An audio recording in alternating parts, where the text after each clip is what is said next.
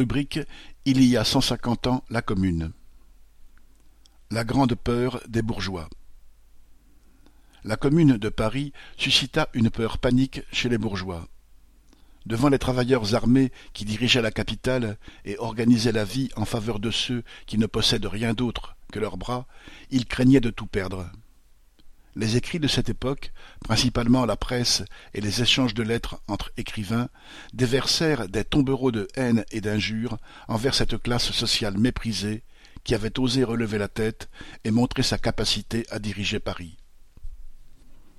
La réédition du livre de Paul Litsky, Les écrivains contre la commune, est là pour rappeler que bien des écrivains, présentés encore de nos jours comme républicains, voire socialistes, ont participé avec violence au concert des détracteurs de la Commune de Paris. Que la presse, majoritairement aux mains de la classe dominante, reflète les angoisses des possédants, cela n'a rien de surprenant. Ce qui pourrait étonner, en revanche, est de voir à quel point des Gustave Flaubert, Georges Sand, le comte de Lille et autres, qui, lors de la Révolution de 1848, avaient applaudi à la chute de la monarchie et à l'instauration de la Seconde République, ont pu déborder de haine une vingtaine d'années plus tard contre les révolutionnaires parisiens. Issus de la moyenne bourgeoisie ou de la petite noblesse, leur réflexe de classe a pris le dessus, et ils se sont fait alors les porte-parole des craintes et des haines de leur milieu social. Seule une minorité d'écrivains, dont Jules Vallès, Arthur Rimbaud, Paul Verlaine et Villiers de l'Isle-Adam, ont soutenu les communards. Victor Hugo, neutre durant les journées révolutionnaires, condamna ensuite violemment la répression. Bien que ces écrivains se soient affichés comme républicains, ils se sont facilement accommodés du Second Empire, et la République qu'ils appelaient de leur vœu était celle où la bourgeoisie détient fermement le pouvoir, seule classe sociale capable, selon eux, de diriger un État. Dans une telle République, chacun doit rester à sa place. Les gueux sont là pour produire les richesses, pas pour gérer la société. Les ouvriers doivent être respectueux de cet ordre social et remercier les possédants qui leur donnent du travail. De rares écrivains analysent le mouvement et comprennent bien ce qu'il se passe, tel Edmond de Goncourt, pour qui, citation, le gouvernement quitte les mains de ceux qui possèdent pour aller aux mains de ceux qui ne possèdent pas. Fin. Et Taine, qui juge que cette insurrection est socialiste mais c'est avant tout en petits propriétaires que Gustave Flaubert et Edmond de Goncourt réagissent au moratoire des loyers décrété par la Commune, une énorme ineptie et une injustice. De quel droit se révolte le premier? Le gouvernement intervient-il dans des contrats entre particuliers?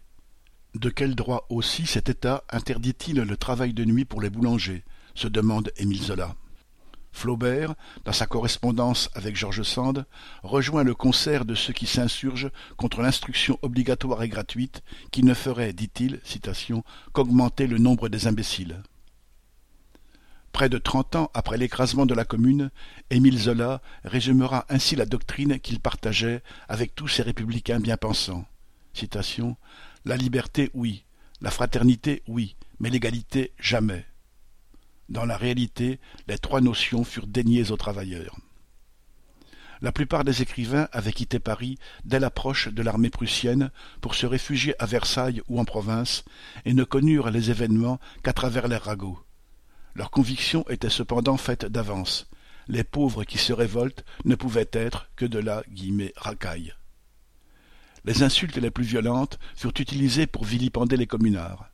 Ils étaient des sauvages, des bêtes, des bandits et bien sûr des ivrognes pris de folie meurtrière. Maxime Ducamp voit en eux citation, des brutes obtuses ne comprenant rien, sinon qu'ils ont bonne paye, beaucoup de vin et trop d'eau de vie. L'orgie a été la principale préoccupation de la plupart de ces hommes. Pour Ernest Feydeau, un ami de Flaubert, citation, l'effronterie de ces coquins n'avait d'égal que leur bêtise et leur scélératesse, cela puait le vin, la crasse et je ne sais quelle bestiale vanité. Théophile Gautier le rejoint en les comparant, à des bêtes puantes et venimeuses. Les étrangers sont aussi pris pour cible. Ils participent à un complot de l'international ou s'entendent avec les Prussiens pour attaquer la République, etc. Quant aux femmes, des femelles, selon Alexandre Dumas fils, elles ne peuvent être que des folles, des malades, des pétroleuses qui prennent plaisir à incendier Paris. Une fois la commune écrasée, la haine ne faiblit pas, au contraire. La presse relata comment les bourgeois se réjouirent de voir les cohortes de prisonniers conduits à coups de crosse et de baïonnettes au camp de Satory, près de Versailles. Les écrivains aussi applaudirent à la répression. Anatole France. Enfin, le gouvernement du crime et de la démence pourrit à l'heure qu'il est dans les champs d'exécution. Le comte de Lille. J'espère que la répression sera telle que rien ne bougera plus. Flaubert. Je trouve qu'on aurait dû condamner aux galères toute la commune et forcer ces sanglants imbéciles à nettoyer toutes les ruines de Paris, la chaîne au cou, en simple forçat. On est tendre avec ces chiens enragés. Zola, qui s'inquiétait cinq jours avant la semaine sanglante que les insurgés détruisent la maison que Thiers venait de faire réparer, le bain de sang que le peuple de Paris vient de prendre était peut-être d'une horrible nécessité pour calmer certaines de ses fièvres. Barbé d'Aurevilly s'en prend plus précisément au peintre Gustave Courbet qui avait fait abattre la colonne Vendôme, souhaitant, citation, le faire voir pour de l'argent à toute la France, scellé dans une cage de fer sous le socle de la colonne. Fin. Ces quelques exemples montrent clairement dans quel camp se place l'ignorance, la bestialité, la folie meurtrière, celui de la bourgeoisie prête à tous les massacres pour conserver son ordre social. La calomnie éteinte vint le silence, et pendant un siècle on ne parla plus guère de la Commune. Le premier État ouvrier, révolutionnaire par les mesures qu'il avait prises, fut effacé de la mémoire officielle ainsi que des manuels scolaires, et, encore maintenant, son existence est souvent réduite à un paragraphe. En revanche, les Goncourt, les George Sand, le comte de Lille, Flaubert, Zola et autres, qui ont vomi leur hargne sur la commune, menti et appelé au meurtre, sont toujours considérés comme respectables. Marianne